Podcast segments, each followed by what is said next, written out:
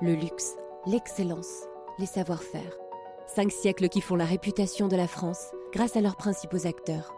Derrière ces grands noms se cachent d'autres, plus discrets, mais tout aussi indispensables. C'est le cas du groupe Pochet, à qui on doit les packagings les plus emblématiques des grandes maisons de parfums et marques de beauté. En 2023, le groupe Pochet fête ses 400 ans. Cet anniversaire est l'occasion de découvrir ou redécouvrir le groupe à travers son histoire, ses valeurs, mais aussi et surtout son avant-garde.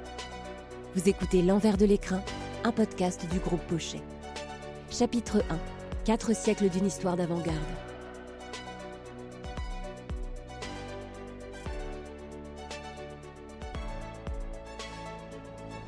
La Genèse. Le verre coule dans nos veines, c'est une, expression qui est très employée dans la famille. Je pense qu'elle traduit surtout euh, la, passion pour le verre, pour ce métier qui est le métier historique du groupe Pochet. Passion qui est partagée d'ailleurs avec, euh, avec l'ensemble des collaborateurs. Depuis 2009, Irène Gosset est la présidente du groupe et descendante directe de la famille Pochet.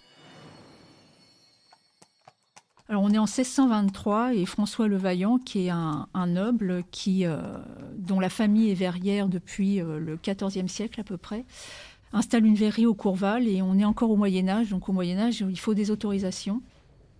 Cette voix, c'est celle d'Hélène Schnee, une historienne missionnée par le groupe pour retracer 400 ans d'histoire et d'avant-gardisme. Précisons qu'à l'époque, la verrerie n'appartient pas encore au groupe Pochet, mais on y reviendra. Et il obtient de Catherine de Clèves, qui est comtesse d'Eu et duchesse de Guise, l'autorisation d'exercer le maître de verrier. Et il obtient aussi un, un terrain, un fief, loué par, euh, par Catherine de Clèves pour, euh, pour y installer sa verrerie. C'est donc en Normandie que la verrerie s'installe. À l'époque, elle fabrique du verre plat. Ce n'est que plus tard que l'activité s'orientera vers le flaconnage. Mais si l'activité du groupe a évolué, la verrerie historique, elle, existe toujours. Laurence Vivant, présidente du conseil de surveillance et membre de la famille, s'y promenait toute petite. C'était très impressionnant parce que c'était pas une industrie, c'était du travail humain. C'était des hommes qui cueillaient le verre dans les fours, c'était des hommes qui fabriquaient les, les pots qui euh, étaient mis dans les fours. Laissons la verrerie de côté pour le moment. Nous y reviendrons plus tard. Pour bien comprendre le groupe, il faut maintenant parler des hommes. Alors rendez-vous en 1824. Cette date est décisive. C'est le mariage d'Estelle Adélaïde de Roche, héritière de la maison de Roche, spécialisée dans la faïencerie, et Jean-Baptiste Prosper Pochet. L'historienne Hélène Schnee nous en parle.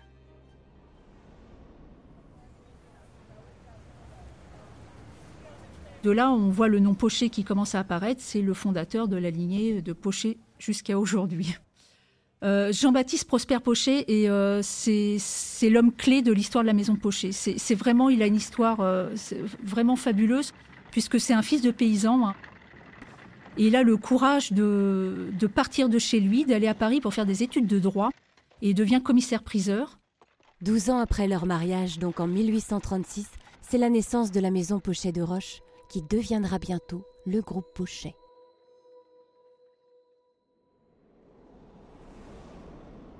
La construction. Aujourd'hui, le groupe Pochet rayonne. Il est le partenaire incontournable des grands parfumeurs et marques de beauté. En 1853, il y a le mariage d'Eugénie de Monchijo avec Napoléon III. Et euh, ce, mariage, évidemment, fait rêver. Enfin, les nobles à l'époque, c'est les égéries d'aujourd'hui. Hein. C'est eux qui font rêver.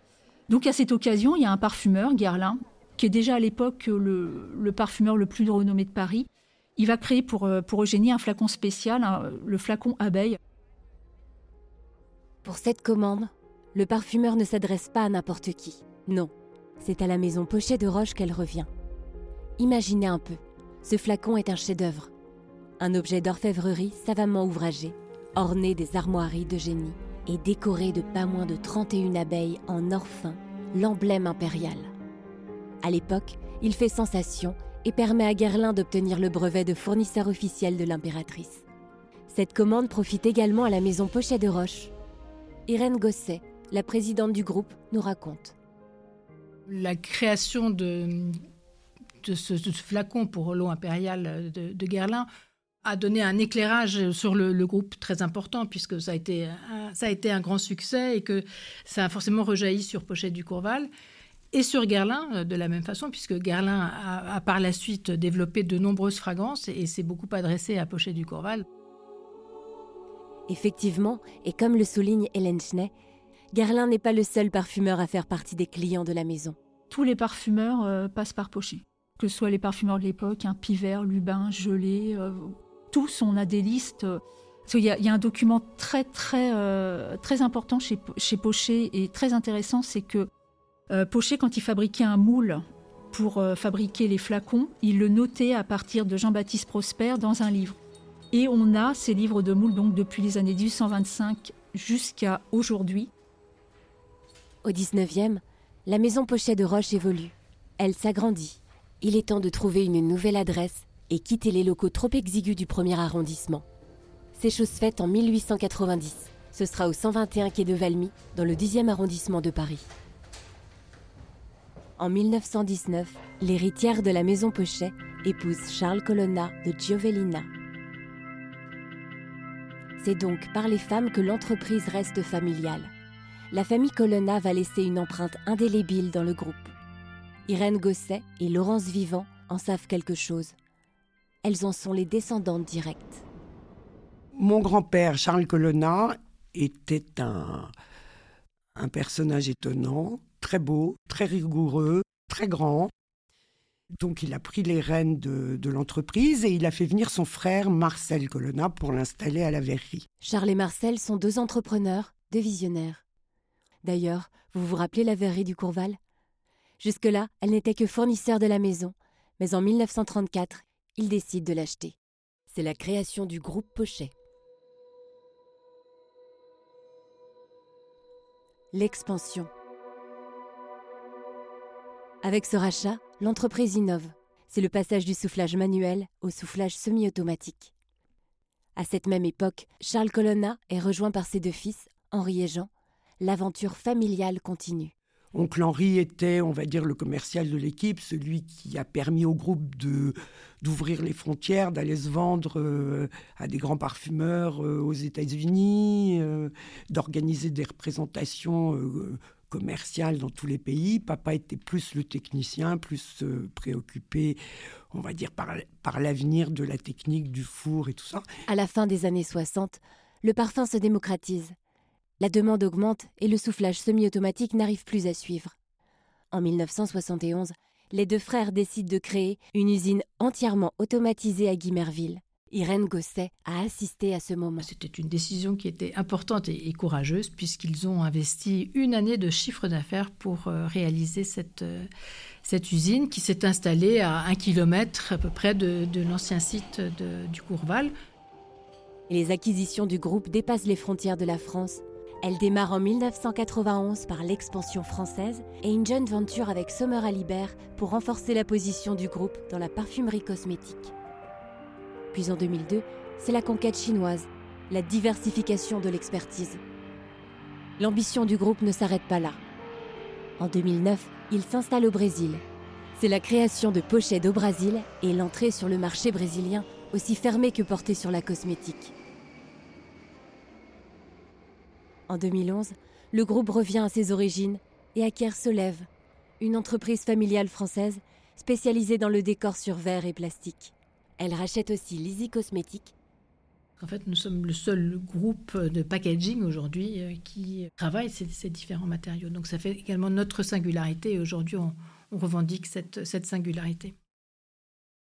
Et c'est notamment grâce à cette singularité cette expertise multimatériaux que le groupe s'est imposé comme leader et partenaire incontournable des marques de beauté et de cosmétiques aux quatre coins du monde.